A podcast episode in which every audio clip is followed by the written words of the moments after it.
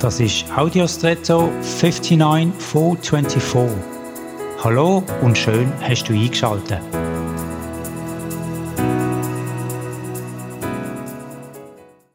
In der deutschen Sprache ist bei der Verwendung vom Begriff Ruder nicht ganz klar, was gemeint ist.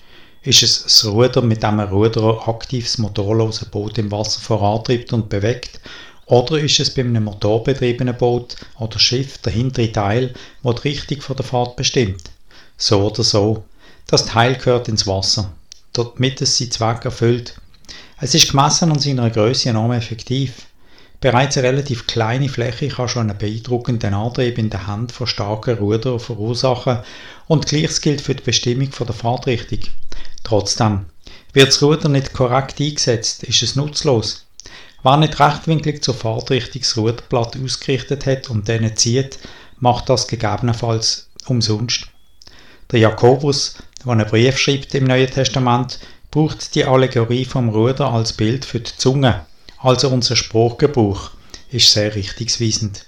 Bist du mit dem Reden deinen Wort auf einem guten Kurs?